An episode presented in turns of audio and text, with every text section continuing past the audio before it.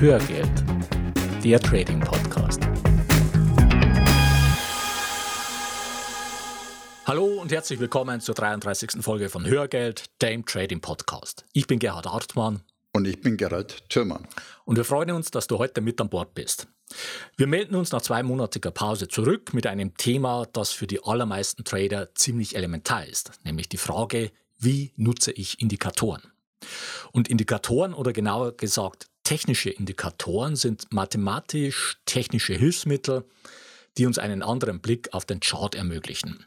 Und sie können damit Informationen liefern, die wir mit bloßem Auge im Chart nicht erkennen würden. So, und von diesen technischen Indikatoren gibt es weit über 100. Und bevor wir da tiefer eintauchen, wollen wir erstmal etwas Struktur reinbringen und die Vielzahl der Indikatoren in verschiedene Kategorien einordnen. Mhm.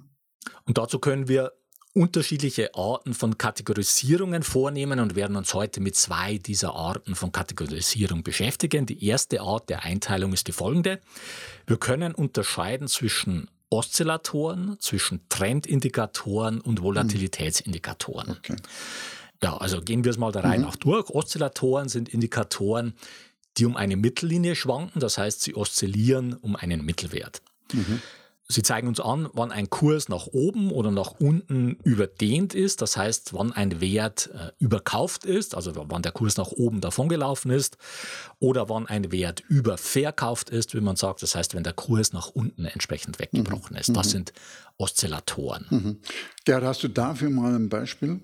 Ja, also ein sehr gängiges mhm. Beispiel und bekanntes Beispiel ist die sogenannte Stochastik. Okay. Ja, die zeigt also ja. an, auf welcher Höhe der Kurs sich gerade befindet innerhalb der Bandbreite zwischen dem Höchstkurs und dem Tiefskurs der letzten N Perioden, also zum Beispiel der letzten 20 Tage oder der letzten 10 Tage. Ja. Das heißt, wenn sich der aktuelle Kurs in der Nähe des Höchstkurses der letzten N Perioden befindet, dann liegt die Stochastik nahe bei 100, das ist mhm. auch der Höchstwert. Mhm. Und wenn sich der aktuelle Kurs in der Nähe des Tiefstkurses mhm. der letzten N-Perioden äh, befindet, also dieser Range zwischen Höchst- und Tiefstkurs, mhm. dann liegt die Stochastik nahe bei Null. Ja.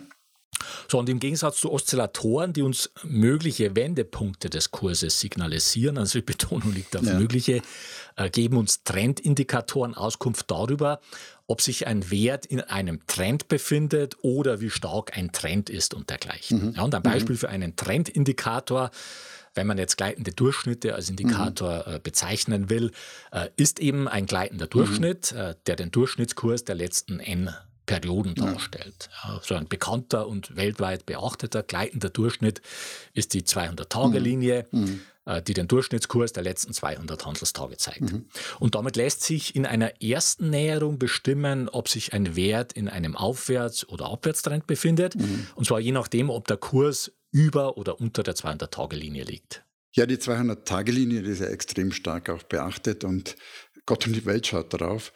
Also ja. man sagt ja auch, das ist ein self-fulfilling Indikator, also ja. dass selber die Kurse dann in der Lage ist zu bewegen. Gerhard, uns ist es ja ziemlich egal. Ja. Hauptsache, die Sache funktioniert. Ja, das ist auch die große Diskussion. Ja, ich meine, es gibt ja viele, die sagen, Indikatoren, die funktionieren gar nicht oder wenn, dann nur, weil ein Großteil meint, dass sie funktionieren. Aber das reicht ja dann schon. Ja, ja und am Beispiel der 200-Tage-Linie genau. ist es tatsächlich so. Also man kann das wirklich, da reicht ein Blick auf den Chart, mhm. um zu sehen, mhm. welche Rolle die 200-Tage-Linie mhm. spielt. Da braucht man sich gerade die aktuelle Situation im S&P 500 anschauen genau. und auch in anderen ja. Indizes und in vielen Aktien, ja, wo man einfach sieht, mhm. wie die Indizes und auch die Aktien mit der 200-Tage-Linie äh, kämpfen. Ob das jetzt deswegen so ist, weil alle daran glauben, oder ob das irgendeinen anderen, tieferen Grund hat, ja. Im Prinzip ist es wurscht. Ja. Tatsache genau. ist, die Linie hat eine Bedeutung und aus dieser Bedeutung kann man einfach einen Nutzen mhm. ziehen. Genau. Ja. So, und schließlich haben wir als drittes noch Volatilitätsindikatoren, die uns Informationen über die Schwankungsbreite des Kurses liefern. Mhm. Und ein Beispiel dafür ist die Average True Range, kurz ATR, mit der wir für einen Betrachtungszeitraum die durchschnittliche Tagesschwankung der Kurse inklusive der Kurslücken, also der Gaps, messen können. So, das war also die erste Art der Einteilung von Indikatoren, nämlich in Oszillatoren, Trendindikatoren und Volatilitätsindikatoren. Und eine zweite Art der Einteilung können wir machen, indem wir uns anschauen, von was sich die jeweiligen Indikatoren ableiten. Und dazu ist einfach wichtig zu verstehen, dass sich die allermeisten Indikatoren vom Kurs des zugrunde liegenden Wertes ableiten. Ja. Das heißt, diese Indikatoren, die haben als Input den Kurs der letzten n Perioden, also sagen wir der letzten zehn Tage zum Beispiel, und berechnen daraus nach irgendwelchen Formen den aktuellen Wert des Indikators. Und das ist eine erste Kategorie, nach der wir hier einteilen können, nämlich eine Kategorie von Indikatoren, die sich vom Kurs ableiten. Und alle Beispiele von Indikatoren, die wir vorhin jetzt erwähnt haben, fallen in diese Kategorie. Das heißt, mhm. gleitende Durchschnitte, mhm. die Stochastik, die Average True Range, sie alle sind ausschließlich vom Kurs abgeleitet. Ja. Und eine zweite Kategorie von Indikatoren sind Indikatoren, die sich ganz oder teilweise vom Handelsvolumen ableiten. Und dazu zählt natürlich erstmal der Volumenindikator selbst. Der zeigt ja an, wie viele Einheiten des zugrunde liegenden Wertes gehandelt wurden, also zum Beispiel wie viele Aktien. Und dazu zählen auch alle Indikatoren, die neben dem Kurs auch das Volumen in ihre Berechnung mhm. mit einfließen lassen. So, und eine dritte Kategorie sind Indikatoren, mit denen wir einen Kurs in Bezug setzen können zu einem anderen Kurs, wie das zum Beispiel Ratio Charts machen. Und wir hatten in vergangenen Folgen schon mal solche Beispiele von Ratio Charts gebracht, wo wir uns zum Beispiel den Kurs von Gold im Verhältnis zum Kurs des Dow Jones angeschaut haben. Und es gibt ein eigenes Gebiet, das sich hauptsächlich mit solchen Themen beschäftigt, jetzt nicht nur auf Chartbasis, sondern auch fundamental, und das ist die Intermarket-Analyse, wo einfach unterschiedliche Märkte analysiert werden und deren Beziehungen zueinander. Ja. So, und wir können aber auch uns den Kurs einer Aktie im Verhältnis zur Benchmark, also im Verhältnis zum zugehörigen Aktienindex ansehen und erhalten so eine sehr wertvolle Aussage darüber, ob die Aktie stärker oder schwächer als der Index ist oder ob sie mit dem Index mitläuft. Und schließlich wollen wir noch eine vierte Kategorie von Indikatoren erwähnen. Das sind Indikatoren, die uns Einblick in das Innere des Marktes geben. Und wir können uns zum Beispiel anzeigen lassen, wie viele Aktien des S&P 500 Indexes über ihrer 200-Tage-Linie notieren. Und damit messen wir die sogenannte Marktbreite und können so einschätzen, ob ein Aufwärtstrend auf stabilen Beinen steht. Ja. So, jetzt hatten wir vorhin gesagt, dass die allermeisten Indikatoren vom Kurs abgeleitet sind und das hat vor allem zwei Konsequenzen und die solltest du verinnerlichen. Die erste Konsequenz ist, dass der Kurs das Original ist mhm. und der Indikator die Ableitung. Mhm. Das heißt, so ein Indikator wird einfach nur gemäß seiner Formel etwas berechnen, was auf den Kursen des zugrunde liegenden Wertes mhm. beruht. Und wenn der Kurs sich entscheidet, einen Satz nach oben oder nach unten zu machen, mhm dann wird dir der Indikator das im Nachhinein entsprechend darstellen. Und zwar völlig mhm. unabhängig davon, ob das nun an der Stelle wahrscheinlich war, dass der Kurs das macht oder nicht. Mhm. Der Kurs macht etwas und der Indikator zeigt es auf seine Weise. Mhm. Also grundsätzlich muss dir klar sein, Indikatoren sagen nicht, was der Kurs als nächstes ja. machen wird. Ja, sie sind vielmehr Sklaven des mhm. Kurses. Der mhm. Kurs bestimmt, ja. was er macht, aus welchen Gründen auch immer. Und der Indikator zeigt Aber Indikatoren sind natürlich ein, ein gutes, wichtiges Hilfsmittel, ja. aber mehr nicht. Ja, ja. Und es stimmt. Irgendwann sieht es für einen so aus, als ob der Indikator den Kurs vorhersagen könnte. oder umgekehrt. Eben, dass auch die Kursentwicklung von ihm beeinflusst wird. Ja, absolut. Ja. So, und die zweite Konsequenz aus dieser Tatsache, dass die meisten Indikatoren vom Kurs abgeleitet sind, ist die, dass die Information, die wir von einem weiteren Indikator erhalten, schnell redundant wird. Das heißt, wenn du im Chart äh, einen Oszillator wie die äh, Stochastik mhm. zum Beispiel verwendest mhm. und dann noch drei weitere Oszillatoren dazu packst, dann werden dir diese drei weiteren Oszillatoren keinen Mehrwert mehr liefern. Mhm. Das ist einfach redundant. Ja, ja.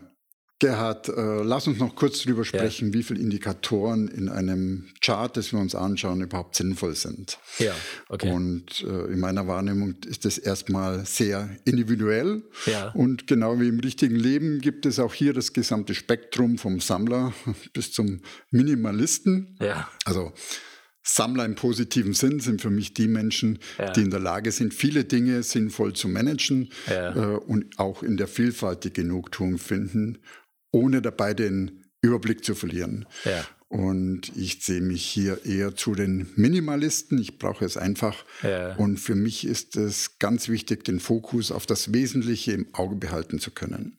Ja. Genau. Und dieses Reduzieren, das hört sich so ein Stück einfacher an, als es ist. Und die mhm. Versuchung ist immer enorm, wenn ich einen neuen Indikator entdeckt habe, ihn gleich mit in meine mhm. Chartvorlage zu packen. Ja. Ja. Genau, und weil ich natürlich mit dir auch gerade befreundet bin, ja. werde ich ständig mit neuen Ideen zu Indikatoren versorgt. Ja, äh, und ich muss mich da auch ein bisschen wehren, habe ich festgestellt. Inzwischen mache ich es aber so wie mit meinen Klamotten und da habe ich irgendwann angefangen, konsequent auszumisten. Also alles, was ich hm. länger als ein Jahr nicht angezogen habe, habe ich aussortiert. Und ich kann dir sagen, das hat sich extrem gut angefühlt. Und ja, das glaube ich. Genau. Und hm. bei den Indikatoren ist es ähnlich. Und bei den, bei den Klamotten habe ich es so gemacht, damit es so bleibt, also dieser Zustand, ja. habe ich es mir zur Bedingung gemacht, dass immer, wenn ich mir was Neues kaufe, dann ja. muss zuerst ein altes Teil raus. Also ein Beispiel, okay. wenn ich ein paar neue Schuhe kaufe, hm. dann mache ich das nur, wenn ich bereit bin, auch ein altes Paar auszusortieren. Ja. Die stecke ich dann auch konsequent sofort in den Altkleidersack rein, den ich dann zur okay. Sammlung wegbringe. Da bin ich inzwischen total konsequent. Ja. Und es ist inzwischen unglaublich, wie oft und wie leicht hm. ich deswegen schon auf die ein oder andere Anschaffung ja. verzichten konnte. Und ja, also ich finde das ja. ein gutes, gutes System. Da bin ich noch nicht, okay. was die Kleidung betrifft. Aber ich finde es super. Aber vielleicht bist du ja schon bei der Chartvorlage soweit, weil ich mache es jetzt da inzwischen genauso drin. Ja, ja. Also zuerst mal habe ich ausprobiert, wie viel Information für mich sinnvoll in der Chart an sich zu verarbeiten ja. ist. Und ja. dementsprechend habe ich festgelegt, wie viele Indikatoren ich mir maximal in meinen Chart ja. erlauben möchte. Und wie bei den Klamotten, alle Indikatoren, die ich längere Zeit nicht beachte, fliegen dann raus. Und ein neuer kommt nur in den Chart, wenn ich bereit bin, einen alten aus der Vorlage zu löschen. Na, das macht schon absolut Sinn. Ja. Und ich meine, im Prinzip habe ich das ja auch so. Ja. dass ich da auch einfach eine, eine ja. Obergrenze genau. habe. Das ist ja klar, weil genau. das ist, wie schon gesagt, das wird einfach kontraproduktiv. Und man muss einfach schauen, dass es noch sinnvoll verarbeitbar ist. Und man muss sich natürlich auch immer wieder in Erinnerung rufen, wie wir vorhin schon gesagt haben, dass die Indikatoren auch nur die Vergangenheit der Kurse abbilden. Ja, absolut. Genau. Und als Regel kann man hier auch wirklich jetzt dir als Hörer äh, mit auf den Weg geben, dass du nicht mehr mhm. als fünf mhm. Indikatoren ja. im Chart haben ja. solltest. Und wie gesagt, entscheidend ist einfach, dass die jetzt auch nicht redundant sind, sondern dass die wirklich unterschiedliche Sichten auf den Chart mhm. liefern, eine eine eigene Kategorie ja. jeweils fallen, diese Indikatoren unterschiedliche Periodeneinstellungen haben und sich von unterschiedlichen Quellen, also nicht nur vom Kurs herleiten. Und mhm. oft kann man bei Tradern über die Jahre eine Entwicklung feststellen, dass sie erstmal anfangen mit Indikatoren zu arbeiten und sich mhm. dann immer mehr davon entfernen, um irgendwann beim nackten Kurs mhm. zu landen, mhm. also der, der sogenannten Price Action. Und das könnte einfach damit zusammenhängen, dass mit zunehmender Erfahrung auch der Skill wächst. Ja. Also einfach auch die Erfahrung und die Fertigkeit, äh, Charts zu lesen mhm. und damit die Notwendigkeit, Indikatoren zu nutzen, abnimmt. Aber was uns betrifft, können wir sagen, ja. wir nutzen die Indikatoren stark. Für uns sind die wirklich äh, sehr wertvoll ja. und für, wir verwenden zum Beispiel die Stochastik und auch das MACD-Histogramm. Auf das können wir mhm. jetzt heute nicht eingehen, aber das werden wir in einer späteren Folge mal machen. Und wir verwenden natürlich gleitende Durchschnitte und auch Indikatoren für die Trendbestimmung. Mhm. Und wir nutzen ja. einen Volatilitätsindikator. genau. Ja, kommen wir noch zur Umsetzung in der Praxis und ja. da ist natürlich der erste Punkt, sich eine gute Chart-Software zu besorgen. Ja. Wir benutzen zum Beispiel Trade Signal hm. und Trade Signal bietet inzwischen eine webbasierende Version. Die hat den Vorteil, ja. die ist Device unabhängig, hm. funktionell und ich kann auf jeden Fall sagen, dass die Variante schon mit einem beachtlichen Funktionsumfang ausgestattet ist. Ja. Natürlich gehört für jemanden wie dich, hm. der eigene Indikatoren und Analysesoftware entwickelt und einsetzt, braucht es ja. die Terminal-Version von Trade Signal. Ja. Und natürlich ist die Auswahl an Chartsoftware mannigfaltig. Hm. Selbst die Webinterfaces vieler Online-Banken und Broker bietet inzwischen wirklich gute Möglichkeiten, sich eine Auswahl an Indikatoren in die Chartansicht zu legen. Ja. Das ist also nicht das Thema. Die ja. Herausforderung ist eher äh, unter den zig Standardindikatoren, die zu finden, die für das eigene Trading einen Vorteil bringen. Und ja, die absolut. dann noch mit den richtigen Einstellungen und Kombinationen zu parametrisieren, das ist das nächste Thema. Ja, ja genau. Und ich kann mal vielleicht kurz äh, schildern. Es geht natürlich darum, einen sinnvollen Umgang mit den Indikatoren zu finden. Und meine, ich bin, bin ja. da auch so ein paar Phasen erstmal durchlaufen und in der Phase 1 ja. eben, wie vorhin schon gesagt, einen neuen Indikator hm. entdecken, total verblüfft sein und weil es wirklich so auszieht, ja. als wie, wie, wenn er in der Lage wäre, den Kurs vorherzusagen. Dann in der nächsten Phase, also in der Phase 2, eben ist es mir passiert, dass ich nur noch auf die Indikatoren geschaut habe, ja. viel weniger auf, den, den, Kurs. Den Kurs gar völlig ja. außer Acht gelassen. ja. Dann in der Phase 3 immer mehr reingepackt, mehr reingepackt äh, in den Chart. Ah. In der vierten Phase dann Ernüchterung, so das Klassische, den Überblick verloren. Verwirrung, widersprüchliche Signale bekommen. Am Ende einfach auch konnte ich selber äh, mit den Indikatoren keine vernünftigen Handelsentscheidungen mehr treffen. Ja, genau. ja das ist ja, ja. dieses Analysis Paralysis, ja, genau. genau. Ähm, was man äh, kennt. Ja. Also, dass du einfach zu viel Information mhm. hast, die sich eben dann auch teilweise widerspricht. Ja. und es kommt einfach zu einer Art Lähmung aus deiner Analyse heraus, einer Paralysierung du bist praktisch nicht mehr in der Lage zu entscheiden, jetzt in einen Trade zu gehen. Mhm. Und das ist natürlich der absolute Worst Case, der dann passieren ja, kann, ja. Genau. Bei, bei zu viel Information auf dem Chart. Ja. Und dementsprechend bin ich jetzt in der, in der fünften Phase angekommen, also Back to the Roots, ja. was ich schon gesagt ja. habe, ausmisten, den eigentlichen Chart wieder komplett in den Vordergrund zu bringen und eben für mich Fokussierung auf wenige hilfreiche Indikatoren, ja. und die ausgestattet mit Einstellungen, die sich bewährt haben. Ja, absolut. Hm. Und ich weiß nicht wirklich, ob es für diesen Prozess, den ich da durchlaufen habe, eine Abkürzung gibt. Ja, ja. Naja, ich sage mal, eine Abkürzung dafür und auch für die anderen zentralen Themen rund ums Investieren und Trading ist sicherlich unser Seminar Systematischer Vermögensaufbau mit Trendfolge, das wir im Juni und Oktober in München halten. Ja, na klar. Äh, den Link dazu. Ja, also Den Link dazu findest du in den ja. Show Notes. Aber ja. ja. man muss natürlich schon sehen, ein paar eigene Umwege muss man immer mhm. gehen, mhm. wenn man ja. an der Börse aktiv ist. Das lässt sich gar nicht vermeiden und das gehört auch dazu. Aber diese eigenen Umwege, die sollten halt nicht zu lang und nicht zu teuer sein. Mhm. Darum mhm. geht's. Ja, also man kann sicher den Großteil abkürzen, man muss nicht das Rad völlig neu mhm. erfinden und man muss nicht alle Fehler machen, die die anderen ja gemacht haben und sich selber erstmal alles mühsam erarbeiten. Dafür sind eben solche Seminare da. So, und damit kommen wir zum Fazit für die heutige Folge. Erstens, mhm. Indikatoren sind ein nützliches Hilfsmittel für Trader. Zweitens, die meisten Indikatoren leiten sich vom Kurs ab. Drittens, Indikatoren geben nicht vor, was der Kurs als nächstes zu tun hat, sondern umgekehrt. Viertens, die Informationen, die wir von Indikatoren erhalten, sind oft redundant. Deswegen fünftens, Du solltest nicht mehr als fünf Indikatoren auf deinem Chart haben. Ja. Und sechstens, entscheidend ist, dass du eine sinnvolle Kombination aus verschiedenen Indikatorkategorien verwendest mit einer passenden Parametereinstellung. So, und jetzt zu unserem Pick der Woche. Mhm. Gerhard, da ist dir was aufgefallen. Na gut, ich habe mir in der letzten Woche einen Spaß daraus gemacht, besonders reißerische Nachrichten ja. aus der Finanzpresse, okay. die dann mit dem realen Kursverlauf zu vergleichen.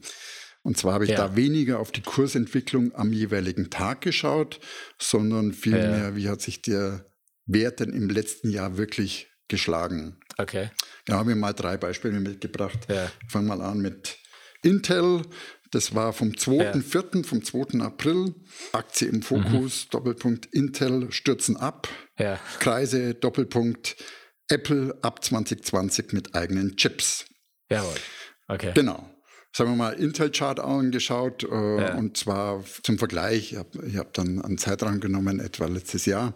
Hm. Und da ist der Nasdaq auf Jahressicht äh, mit einem Anstieg von ca. 25 Prozent wirklich bis, bis dato noch top unterwegs gewesen. Ja. Intel hat im gleichen Zeitraum fast 50 Prozent Performance hingelegt. Ja.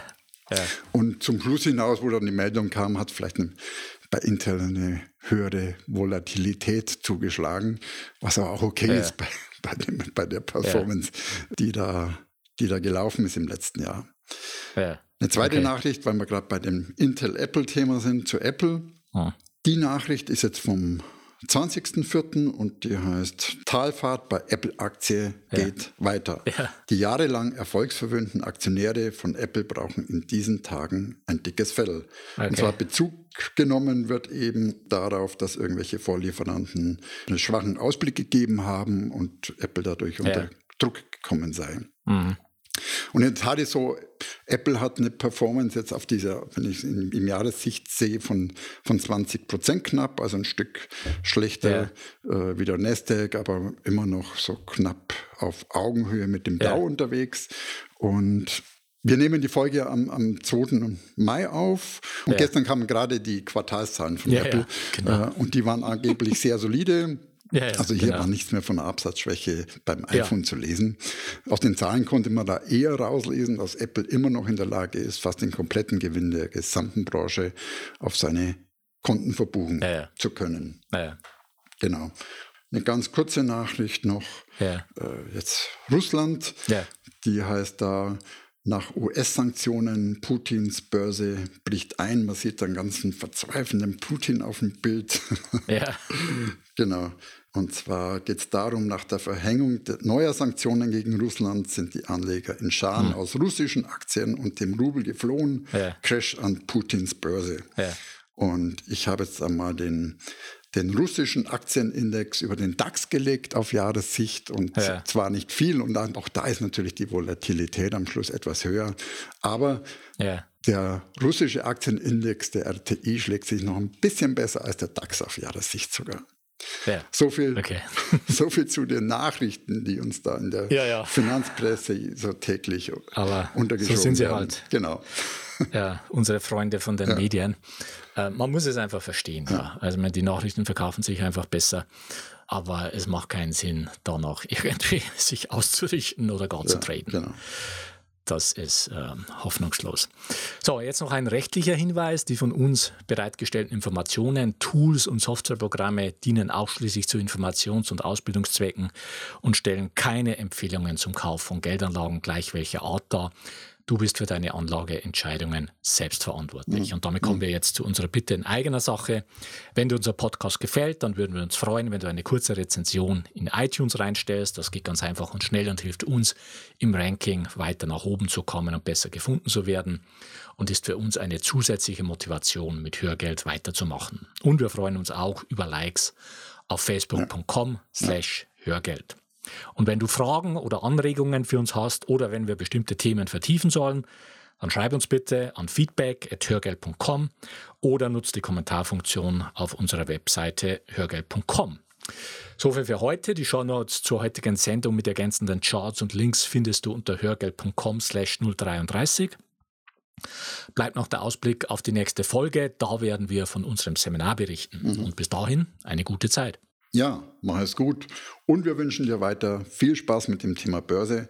Und wir laden dich ein, auf diesem Weg die Verantwortung für deine Vermögensanlage selbst in die Hand zu nehmen. Die Geschichte geht weiter.